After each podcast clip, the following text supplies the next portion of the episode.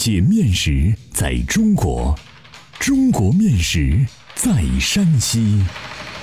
两千多年的可考历史，孕育出独特的三晋饮食文化。面食展现了山西人的睿智巧思，蕴含了深厚的人文底蕴。道不尽的面食文化，说不完的舌尖美味。百集系列广播节目《山西面道》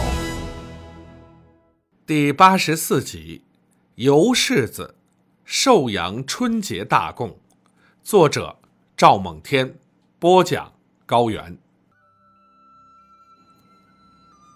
寿阳油柿子是一种炸制的面食，流传于我省寿阳一带。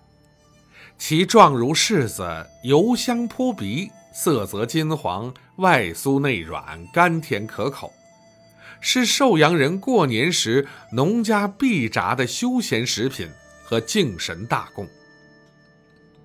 说起寿阳油柿子，寿阳人多以为傲。它是寿阳点心级的食品之一，与寿阳豆腐干齐名三晋。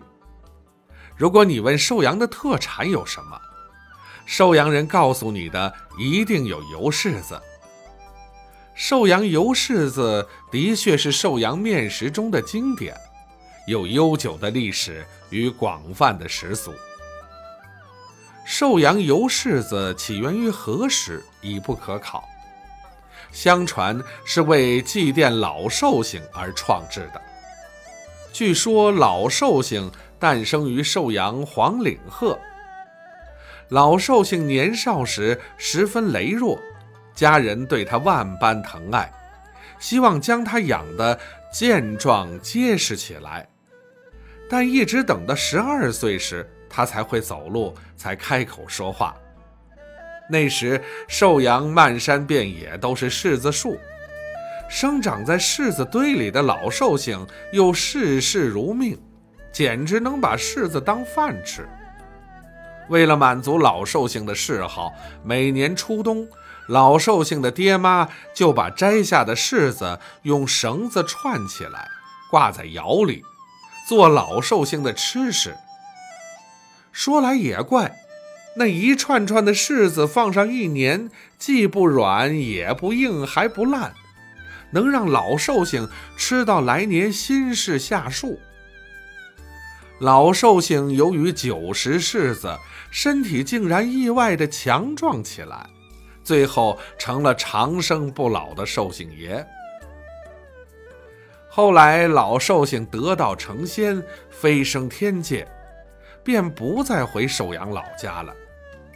他这一走，好像是带走了灵气。寿阳的黄岭鹤也变了模样，沟越来越深，梁越来越秃，寿阳变成了春晚无花，秋早霜的高寒地带。从那以后，气候变化影响了柿子树的成活，人们只得把柿子树迁到盂县平山一带。乡亲们十分怀念有柿子树的日子，期望老寿星能回到寿阳，将福气再带回这里。为了实现愿望，寿阳人便在逢年过节时祭奠老寿星。人们知道老寿星喜食柿子，在没有柿子的情况下，有一位老者想了个办法。让大伙儿用糖稀和白面和在一起，捏成柿子的形状，放进油锅炸熟，用绳子串起来，贡献老寿星。从此，寿阳人过春节都用油柿子祭祀老寿星。这一风俗一直延续至今。油柿子在寿阳人的心目中是最为珍贵的美食。寿阳人称为大贡，也许是因为常食油柿子的缘故，自古以来寿阳的长寿者甚多。那么油柿子是如何制作的呢？寿阳民间流传着这样一个原料配方和制作工艺流程，现介绍如下：家庭食用油柿子以现炸现吃为好，一次不要炸制过多。按五百克面粉为例，需配备糖稀二百五十克、白糖五十克、食用碱五克、清水一百五十克、胡麻油一千克。炸法是将清水和食用碱放在一起，兑成碱水，将碱水将糖稀调稀调匀。再加入二百五十克面粉，搅成糊状。接着将另外二百五十克面粉放在案板上，扒个坑儿，倒入面糊，和成软面团，稍醒待用。面团醒好后，搓成擀面杖粗细的条，下成每个七十克至八十克重的小剂子。这时，拿一个剂子托在左手上，右手则四指并拢弯曲，拇指与食指相捏，半握住剂子，在左手心做顺时针旋转，将剂子揉成一个有尖儿的桃形。待面团揉至光滑后，掐去顶部的尖儿，按成扁圆的鼓形。再用筷子在掐取尖儿的地方缓缓扎一个小孔，但不能扎通。之后下入五成热的油锅中炸制，将每个剂子如此这般下入锅中炸至金黄色，捞出即成。一夜连双岁，五更分二年。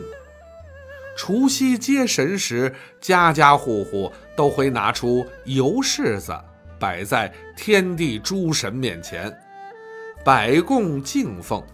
当然，在寿阳一定少不了供奉老寿星。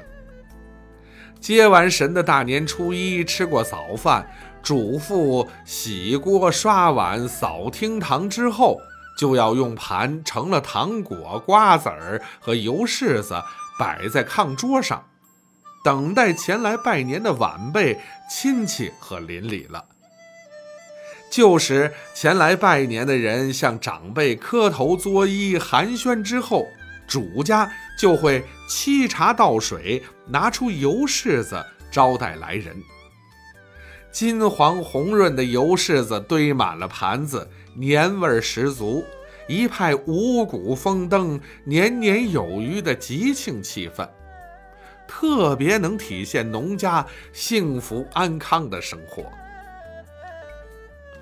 油柿子不仅是过年时自家享用的休闲食品，也是春节期间走亲访友的馈赠佳品。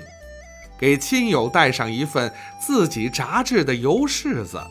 无疑是最体面的礼物了。欢迎继续关注《山西面道》第八十五集《炸三道》，正月里的花样主食。